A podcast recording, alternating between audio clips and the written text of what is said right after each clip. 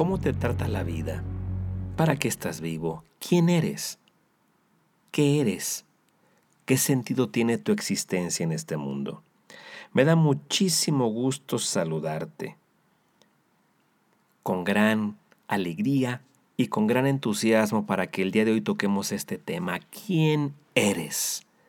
¿Qué sentido tiene la vida? ¿Cuál es la razón fundamental?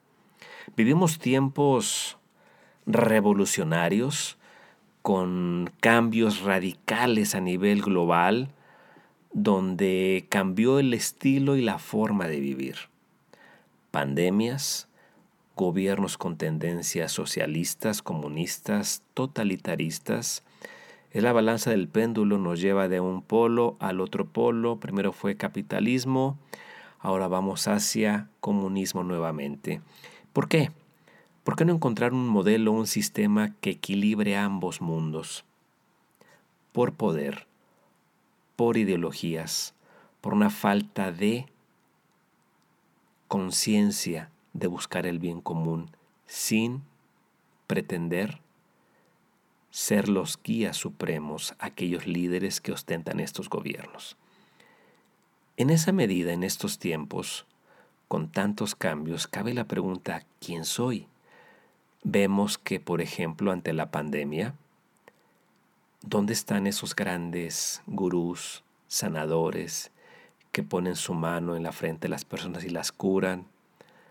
¿Dónde están esos rituales religiosos? ¿Dónde están esos liderazgos? ¿Dónde está ese apoyo económico de toda esa riqueza que tienen volcada para dar y servir? En muchas personas esto hace que venga la pérdida de la fe, la duda, pensando en que siempre fueron borreguitos y alentados para trabajar con sus debilidades y así ayudar a fortalecer el crecimiento económico de estos grupos. También la pregunta individual, ¿y qué sustenta mi existencia? ¿A qué le doy poder? ¿A qué le doy valor? ¿Qué sentido tiene estar vivo ante esto en donde vemos lo frágil que es la vida? y en un instante cómo te puedes morir por algo aparentemente invisible. Pero esto va más allá de lo inmediato, de las posibilidades cotidianas. Todo en la vida tiene un sentido, una razón, un porqué, causa y efecto. Estamos viviendo el efecto de la dejadez, de la negligencia, de la falta de liderazgos auténticos al servicio de la humanidad.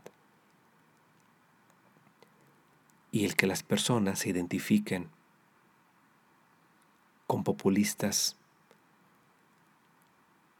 que instruyen en sus mecanismos publicitarios el satisfacer los miedos irracionales con promesas para después al llegar al poder no cumplirlos. Y así lo vemos en muchas partes de América Latina y el mundo. Pero ¿quién soy? ¿Para qué estoy vivo?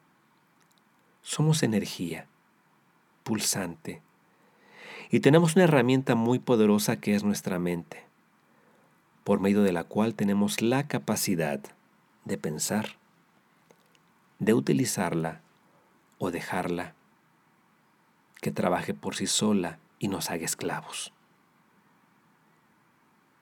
la importancia del aprendizaje cotidiano, del reconocimiento de ese poder para ser objetivos y con disciplina mental trazar las pautas de los planos para nuestra vida.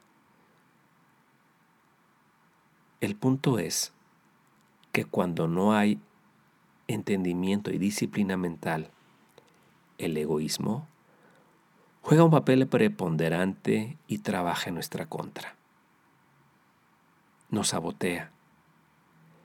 Y en función de todas las creencias limitantes, las emociones limitantes, las situaciones vividas limitantes, nos hace creer que nacimos para perder, que no tiene sentido la vida y que hay que sobrellevar las cosas.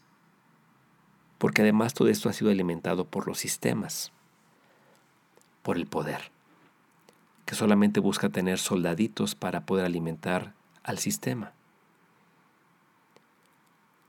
Y empequeñecer las capacidades innatas del ser humano, haciéndonos creer que las dádivas son lo mejor. ¿Qué eres? Eres potencia, eres energía poderosa que cuando sustenta su fuerza y su poder centrado en la capacidad creativa, nada existirá que te pueda hacer caer, que te pueda derrumbar, que te pueda limitar. Si usamos adecuadamente nuestra mente, si disciplinamos con propósitos claros, con deseos bien precisos, usando la imaginación creativa, desarrollando esquemas claros de planeación, vamos a lograr cualquier cosa. En este momento histórico de la vida es lograr la conexión con nuestro interior. El reconocer que dentro de nosotros vive una divinidad que ahí está latente esperando a que nos conectemos con ella. ¿Cómo me conecto con esta divinidad? Con el aquietamiento de tu mente, la respiración rítmica, el observar la luz del sol en el amanecer o en el atardecer, el usar neurosincronizadores como el neurosincronizador Brain Therapy, terapia cerebral que lo puedes bajar en tu teléfono, la luz para hacer fosfenos, que mediante una lámpara especial que nosotros tenemos, cuando tú lo observas de 10 a 20 veces al día, mejora atención, concentración, memoria, eliminamos déficit de atención, estrés, ansiedad y depresión.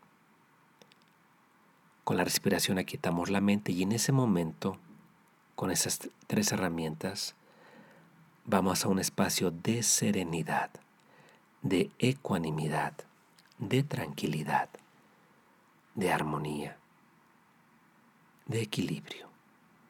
Ese es el estado ideal para poder comprender lo que está pasando en el mundo y el papel fundamental que podemos desempeñar para dar lo mejor de nosotros y contribuir a la mejora en todas las condiciones, en todas las situaciones de nuestra vida y por ende como la ayuda y un servicio para los demás.